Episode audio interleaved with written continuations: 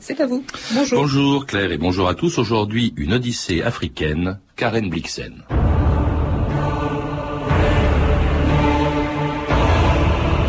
J'avais une ferme en Afrique, au pied des collines d'une Ngong. Mais tout avait commencé bien avant. Tout avait commencé au Danemark.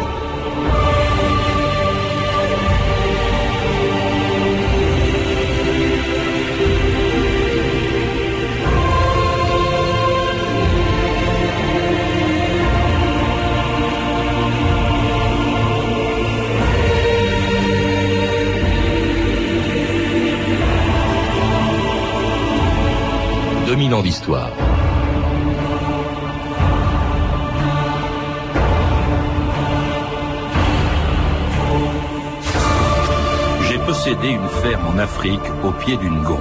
C'est par ces quelques mots que commence un des plus beaux romans du XXe siècle, La ferme africaine, un récit autobiographique qui faisait de Karen Blixen un écrivain suffisamment célèbre pour qu'en 1954, en recevant le prix Nobel de littérature, Hemingway déclare que c'était à elle qu'il aurait dû être attribué.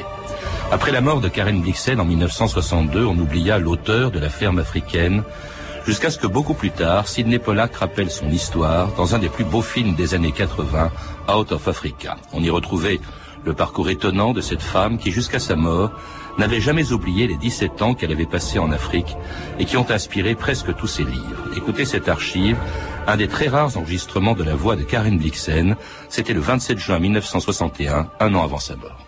Une très grande romancière est à Paris. Il s'agit de Madame Karen Blixen, la romancière danoise dont on a très souvent parlé à propos du prix Nobel et qui est l'auteur, vous le savez, des sept contes gothiques et de la ferme africaine notamment.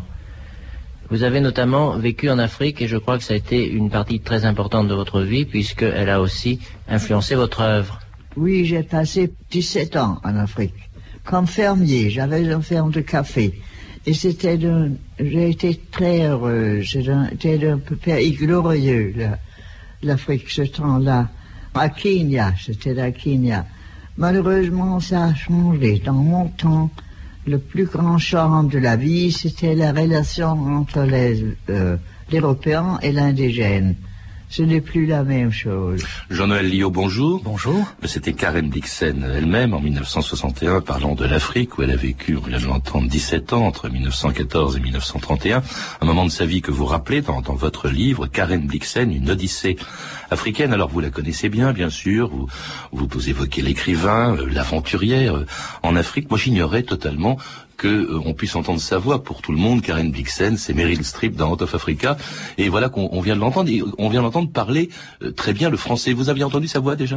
J'avais déjà entendu sa voix en français, en anglais et en danois. Et elle, et elle a, elle parlait le français dès l'enfance, le français et anglais comme l'exigeait son milieu social au Danemark à l'époque. Elle était passée en France, je crois, pour y faire apprendre la peinture. Voilà, elle a séjourné deux ans à Paris, où effectivement, elle avait déjà commencé les beaux-arts au, Danemark, et elle a poursuivi ce, ce, son travail de peintre, euh, mais sans grand intérêt à Paris à ce moment-là. Alors c'est une femme qui appartient à une famille qui a de la fortune, elle a 28 ans, elle ne manque de rien. Euh, on lui passe un peu tous ses caprices. Qu'est-ce qu'elle est partie faire en, Afrique en 1914 On a l'impression, en vous lisant, qu'elle cherche plus à fuir euh, le Danemark et la vie qu'elle y mène qu'à découvrir l'Afrique qu'elle ne connaît pas. Ben, il y a les deux éléments. Évidemment, elle veut fuir le Danemark. Elle trouve que c'est une vie très bourgeoise, très morose, où il ne se passe jamais rien. Il faut, il faut, il faut rappeler qu'elle était une, une, une, jeune, une, fille. Donc, automatiquement, ses frères étaient très bien dotés en termes d'héritage. Ce n'était pas le cas d'elle et de ses sœurs. Et elle disait toujours avec cette manière très excessive qu'elle en était réduite ou à, à, la prostitution ou au mariage. Et donc, il fallait bien trouver une solution. Et c'est vrai que c'est quelqu'un qui ne se voyait pas végéter toute sa vie au, au, Danemark. Et donc, elle a choisi de partir en Afrique, bon, par le biais de ce mariage, pour chercher l'aventure, pour se réaliser par le biais de cette plantation de café. Il y a aussi un personnage qui a beaucoup compté, qui apparaît dans votre livre, alors qu'il est mort bien avant qu'elle ne parte en Afrique, puisqu'elle avait 10 ans quand il est mort, quand il s'est suicidé, c'est son père Wilhelm. Au, fond, elle aime l'aventure, et la seule personne qui l'ait vraiment incarné en sa famille, c'est son père, qui était euh, parti, lui, en Amérique, à la découverte des Indiens d'Amérique, d'Amérique du Nord, et, c'est un personnage qui l'a marqué. On a l'impression presque qu'elle voulait lui ressembler en partant Tout à fait. Il y a à la fois un phénomène de, de, de transfert, il devient la référence masculine absolue dans sa vie. Elle, aura, elle va chercher des doubles de son père chez tous les hommes qu'elle a aimés. Et c'est vrai que Wilhelm Dinesen est quelqu'un qui incarnait... Dinesen, c'est leur nom de famille. Voilà, c'est le nom de famille. s'appelle pas Blixen encore, oui. Euh, Blixen étant le nom de son mari, qui incarnait ce qu'elle attendait d'un homme, c'est-à-dire l'amour des femmes, de la guerre, des voyages. Et c'est vrai que cet homme a vécu avec les Indiens d'Amérique du Nord, les tribus, pendant des années, à la, fin des années euh, du 19e siècle, et elle a essayé de revivre d'une autre manière euh, cette expérience-là avec les tribus africaines. Donc c'est vrai que son père lui a donné aussi le goût de la liberté. Il, il ne la traitait pas comme une petite fille. On, l'a sortie du gynécée où on l'a cantonnée avec ses sœurs. Et donc ils allaient se promener pendant des heures. Il parlait beaucoup. Et, il, je pense que c'était une influence intellectuelle aussi très très importante. Puis un père idéalisé qu'elle va, je suppose, euh, comme c'est souvent le cas, rechercher euh, dans d'autres hommes. Elle ne le trouve pas parce qu'à 28 ans, elle est toujours célibataire et elle épouse, mais c'est pas un mariage d'amour à proprement parler. Elle épouse un, baron suédois qui va lui donner d'ailleurs son nom à elle. Karen, qui s'appelle Dinesen, devient Karen Blixen. C'est Bror von Blixen. Euh, c'est pas un mariage d'amour. Euh, qu'est-ce qu'elle attend de lui en fait? Est-ce que c'est un titre? Elle est un peu snob. Hein, oui, c'est le moins qu'on puisse dire. C'est-à-dire qu'elle était amoureuse de son frère jumeau. Le frère jumeau a repoussé Karen et donc elle s'est rabattue sur le, son cadet. Euh, et elle attendait de lui effectivement la liberté par le mariage et un titre. Et elle savait qu'avec ce type d'homme, elle ne serait pas, il n'exigerait pas d'elle euh, une vie bourgeoise. Et lui, effectivement qui avait un titre mais pas d'argent, savait qu'elle allait recevoir une dot très importante. Donc c'était quelque chose d'assez cynique. Des mariages de raison, au fond, tels qu'on les pratiquait dans ces milieux. Et, euh, et donc c'est comme ça qu'ils ont décidé de partir tous les deux à l'aventure en Afrique. Oui, parce que c'est lui qui cherche une dot pour acheter ce qu'il va faire avec l'argent de sa femme, euh, une propriété euh, en Afrique. Initialement, ça devait être pour l'élevage. Pour l'élevage. Et ça va se transformer en plantation de café. Et donc c'est en Afrique qu'elle va le, le rejoindre en 1914. Il est parti avant elle pour se marié le 14 janvier 1914 à Mombasa. De par les pouvoirs qui me sont conférés par le gouvernement de Sa Majesté, je déclare, je déclare que le baron Bror von Blixen, citoyen de Suède, et... Et quel est votre nom, ma chère? Oh, Henri, je vous avais dit comment elle s'appelle. Karen Christensen Dinesen. Karen Christiansen Dinesen, sujet féminin du roi de Danemark, sont désormais de ce fait mari et femme. Dieu bénisse cette assemblée. God save the king. God save the king.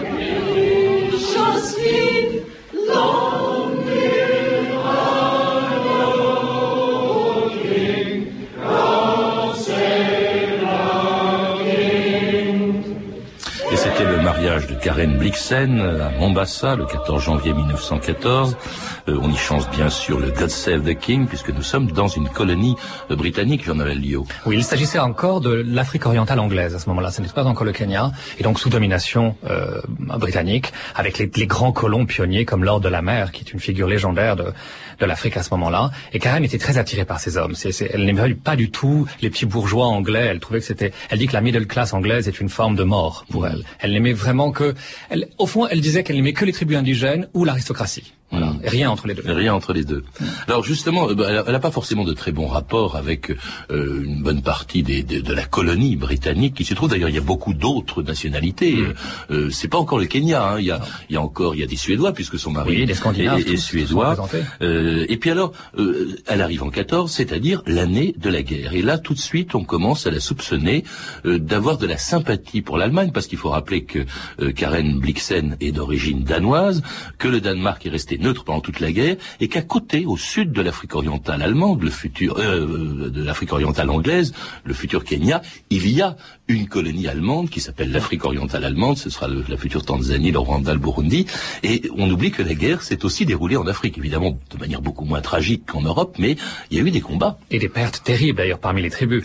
Alors il est vrai que euh, c'était injuste d'ailleurs de la part des Anglais, ce, ce, ce, cet ostracisme, parce que tout de suite la colonie scandinave s'est mise de leur côté. Mais bon, malgré tout, euh, de par les liens de l'Allemagne et du Danemark, on les soupçonnait, et Karen avait une grande amitié pour le général von Leto, qui était un, un, héros de guerre de la Première Guerre mondiale allemand. Et donc, ça l'a rendu, on l'a soupçonné, oui, très suspect à cause de cette amitié. Alors, cela dit, euh, son mari, un Bror, euh, von Blixen, va partir euh, se battre aux côtés des Anglais. Tout à fait, de l'ordre de la mer. Il n'y a pas, y a pas c'est très clair. et puis, elle-même va le rejoindre d'ailleurs au fin fond de. Là, elle commence vraiment à découvrir l'Afrique profonde parce qu'en pleine guerre, elle part mm. le rejoindre dans, dans le sud du, du, Kenya. Alors, le, le mari, elle, elle, le voit très peu hein, une fois la guerre finie, euh, il chasse beaucoup et puis un jour il revient avec la syphilis. Oui, il revient avec la syphilis parce que c'était un homme qui avait de nombreuses aventures, à la fois avec des femmes blanches et noires, et on pense qu'il a attrapé la syphilis avec une femme Maasai d'ailleurs. Et sans prévenir sa femme, bien sûr. Il était totalement, il était irresponsable dans tous les domaines. Euh, dans l'achat de cette plantation de café comme dans sa sexualité. Et c'est vrai qu'un jour, Karen se retrouve très malade, à un degré très avancé d'ailleurs quand, quand, quand, quand, elle voit son médecin, et ça va être à l'origine de, de, l'une de ses grandes tragédies, puisqu'elle sera malade jusqu'à la fin de ses jours. On va pouvoir enrayer la syphilis au deuxième niveau de contamination, mais comme elle est traitée avec du mercure, avec du cyanure, elle va souffrir d'un empoisonnement aux métaux lourds qui vont lui déformer la colonne vertébrale, et jusqu'à la fin de ses jours, sa vie sera un calvaire. Oui, parce que c'est vraiment une femme, elle a vécu quand même très longtemps, puisqu'elle est morte en 1962, mais c'est vraiment une femme décharnée. D'ailleurs, vous avez plusieurs photos dans votre livre, mais vous montrez pas c'est là où on voit une femme hmm. très amaigrie. Elle était un peu anorexique. Elle était complètement. Elle était anorexique de toute façon. Elle avait ce rapport-là. Alors elle est partie, pour se faire soigner, elle est partie en Europe pendant la guerre, pendant plus d'un an, euh, notamment euh, au, Danemark, puis alors elle revient un peu en femme libre, elle va se séparer euh, de son mari qui ne va pratiquement plus vivre avec elle, elle achète une nouvelle maison, Mbogani House, hein, que l'on voit aussi en photo dans votre livre, et puis elle entretient une petite cour d'Européens lettrés, attirés par les talents de conteuse de cette Scheherazade africaine, hein, c'est le mot que vous employez, et parmi ses invités, un homme dont elle va tomber amoureuse, un aristocrate anglais, Dennis Finch-Hatton, joué par Robert Redford dans le film de Sidney Pollack. Vous chantez? Jamais. Contez-vous des histoires? Ah, je n'ai pas ma pareille pour en raconter. Hmm. Et maintenant, il nous faudra une histoire. Quand je raconte une histoire à mes nièces danoises, je leur demande toujours de me donner la première phrase. Il était une fois un Chinois errant qui s'appelait Chen Wang. Il vivait dans un faubourg de Londres, avec une jeune fille qui s'appelait Shirley. Cheng Wang vivait seul dans une chambre de la rue Formose à Londres, au-dessus de la lanterne bleue. Il s'asseyait à sa fenêtre et dans son pauvre cœur aux aguets, d'étranges échos lui parvenaient de son pays revoyait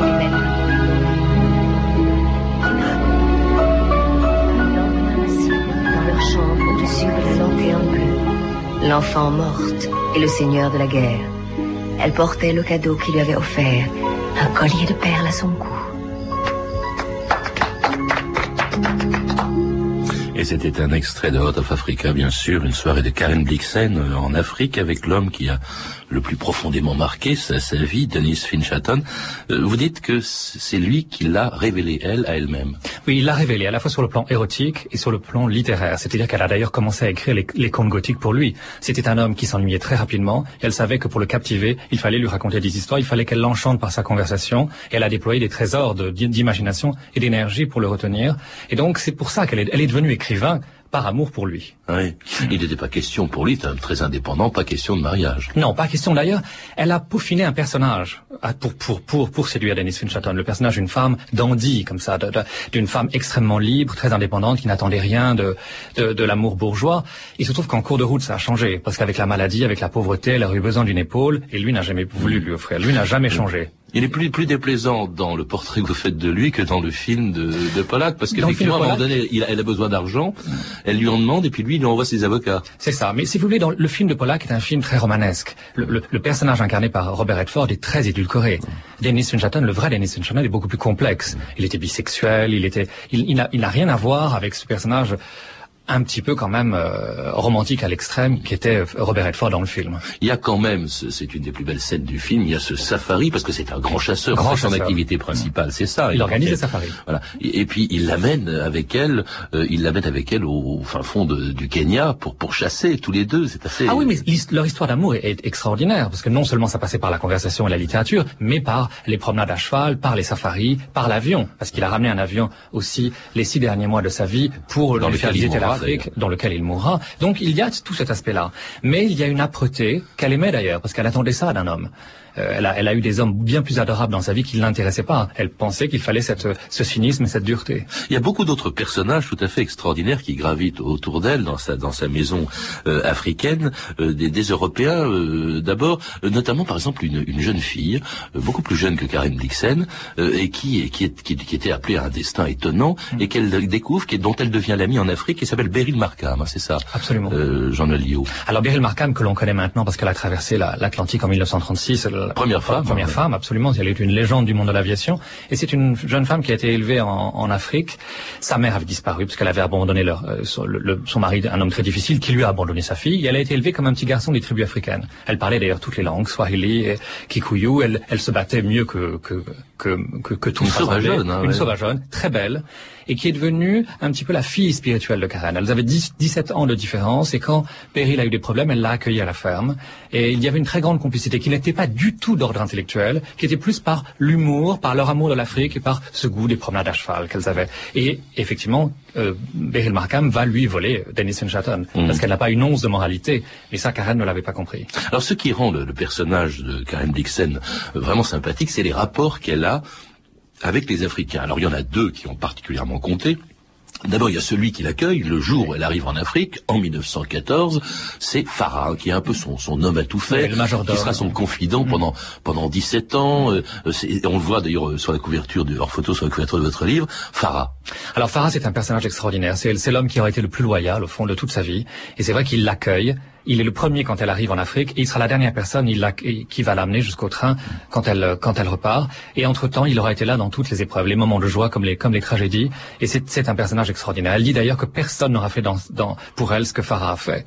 Euh, juste jusqu'à la fin, quand elle est obligée de vendre et que il la protège et qu'il la suit partout pour la soutenir. C'est une complicité absolument extraordinaire. Il y a un autre personnage aussi assez assez amusant, euh, Kamant. hein. c'est un, Oui. un, un petit euh, un petit Africain euh, qui était malade, je sais plus ce qu'il avait. Très malade. Et, Elle l'a découvert d'ailleurs dans un état où tout le monde pensait qu'il allait mourir. Et donc ça, ce qui a existé, c'est la fameuse scène dans le film où il enlève la bande autour de sa jambe. Et en fait, il va devenir un génie de la cuisine. Elle, il, il ne sait pas lire, bien sûr, donc il est incapable de lire un livre de cuisine, mais elle va lui, lui donner des cours et sa table va devenir très célèbre en Afrique grâce à lui. Ah oui, ça, on ne se refusait rien. Les, les grands vins venus d'Europe. Et puis elle recevait le, le, le, le prince de Galles, donc le futur duc de Windsor après son, son, son, après son abdication. Donc elle l'a reçu en Afrique la terre entière. Hmm. Et, et ça, Camanté au fourneau assurait sa réputation d'hôtesse. Et puis alors il y a les, les Africains. D'abord, il faut rappeler quels sont les peuples qui vivent dans, dans la région. Les Kikuyu surtout, les Somalis, les Maasai, ceux qu'elle emploie dans sa plantation de, de café, et euh, vis-à-vis desquels ces sentiments évoluent. Au début, il y a vraiment un grand paternalisme, peut-être même du mépris. Elle dit mes gens, mes indigènes, Ça, mes nègres. Ça, c'est son côté féodal, elle le dit tout le temps. Mais c'est un pacte, si vous voulez. Elle dit, je vous protège et vous me- vous m'adorez. Mais elle va être à la hauteur de ses droits et de ses devoirs. Donc, elle est, elle est, si vous voulez, je trouve qu'elle est très honnête par rapport à ça. Et eux vont l'accepter, bien sûr, parce que personne ne sera jamais occupé d'eux comme elle. Et, et ce qui est intéressant, c'est que à la fin des années 70, au début des années 80, on a encore des témoignages de noirs qui disaient qu'ils n'avaient jamais vu une femme blanche prendre un bébé noir dans leurs bras. Elle avait une manière de se comporter avec eux comme aucune femme blanche ou aucun homme blanc d'ailleurs dans la colonie ne l'avait jamais fait Et auparavant. ces, ces sentiments ont évolué. Hein. Elle a Oui. des préjugés Oui. des Européens quand elle arrive, et après elle les appelle mes frères C'est-à-dire qu'elle a un côté paternaliste, comme vous le rappeliez très justement, mais elle les aimait quand même dès le départ, pour leur, ce côté mystique, cette élégance, plus pour des raisons, je dirais, d'ordre esthétique. Et après, elle va effectivement euh, euh, développer de véritables amitiés avec eux. J'aimerais que les Kikuyu aient une école. Ce sera matière hivi wasisome. Naelewa? Le chef dit que les enfants plus hauts que ça ne doivent pas apprendre à lire. Dis-lui que tous les enfants doivent aller à l'école. Non, Sabou. Ça, c'est un chef. Tu n'es pas un chef. C'est absurde. Ce n'est pas bon pour les grands d'en savoir plus que ses chefs. Quand ses enfants seront grands, alors ce chef peut être mort. Et... Et... Éléphant.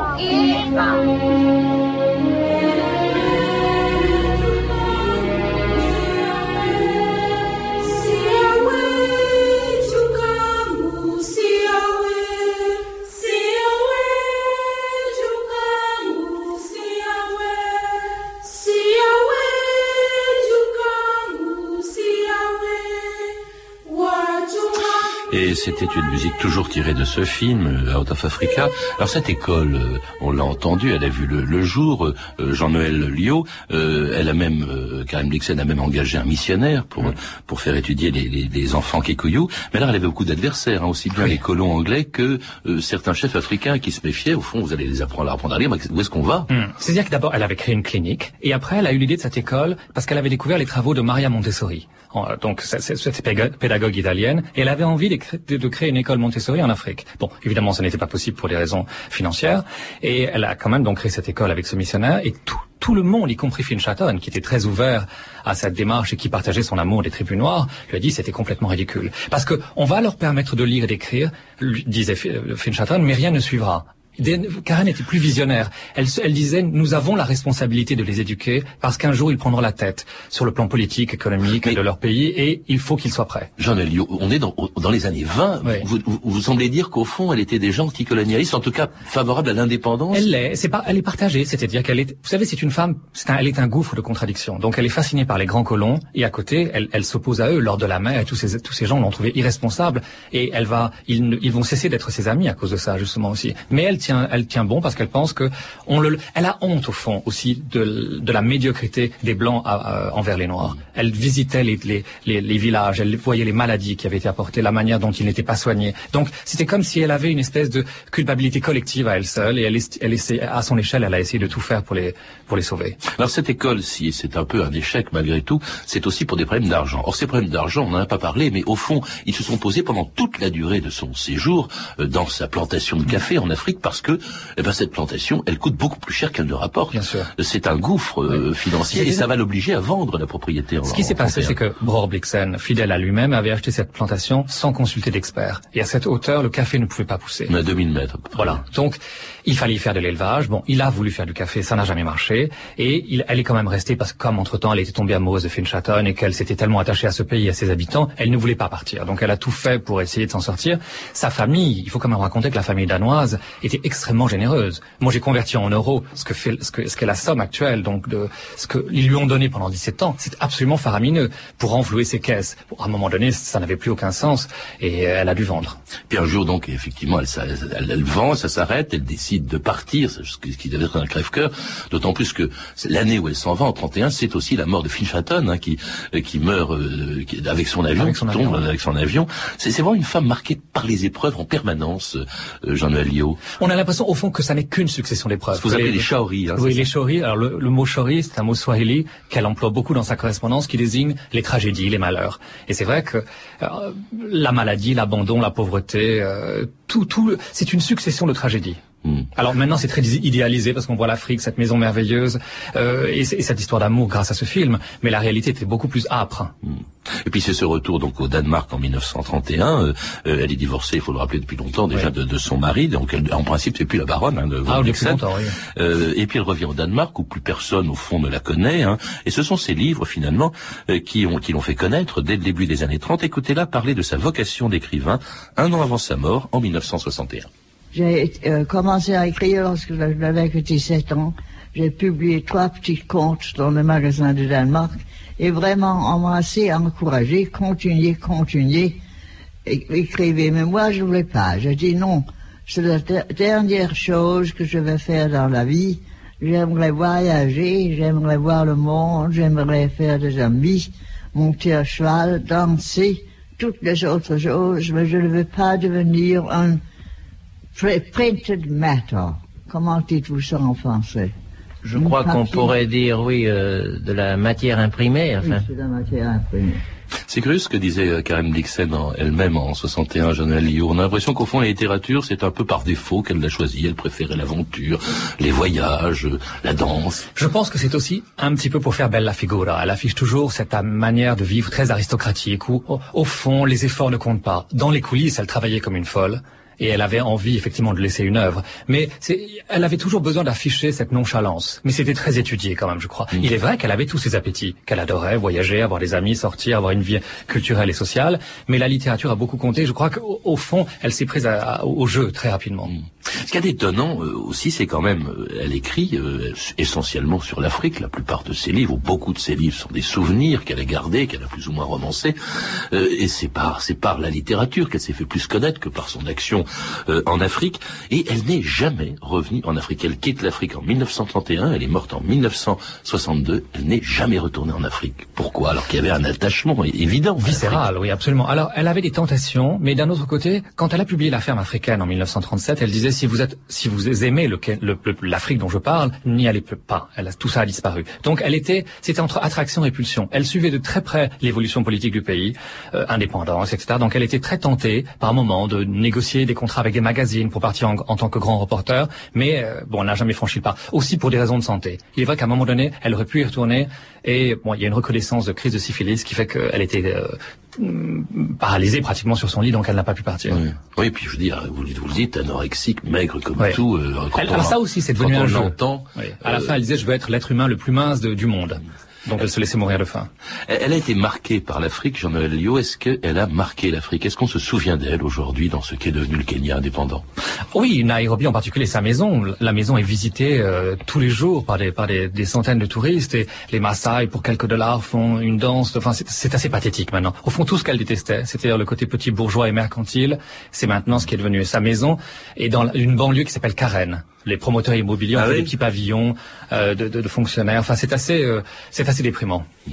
Merci en tout cas de nous avoir rappelé cette, cette histoire assez pathétique, assez belle, Jean-Noël Lio, une histoire que l'on retrouve donc dans votre livre, Karen Blixen, une Odyssée africaine, qui a été publiée chez Fayot. Je rappelle aussi qu'il faut lire l'œuvre de Karen Blixen, si on ne la connaît pas, et notamment euh, ses principaux romans, une, une, ferme africaine, Le dîner de Babette par exemple, qui sont publiés chez Folio.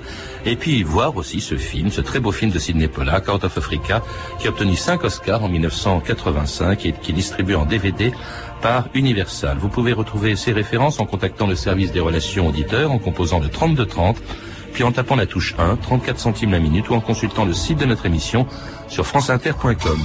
C'était 2000 ans d'histoire, la technique Alain Arnstram et Jean-Philippe Jeanne, documentation Virginie Bloch-Léné, Claire Tesser et Cédric Joseph Julien, une réalisation de Anne Kobilac.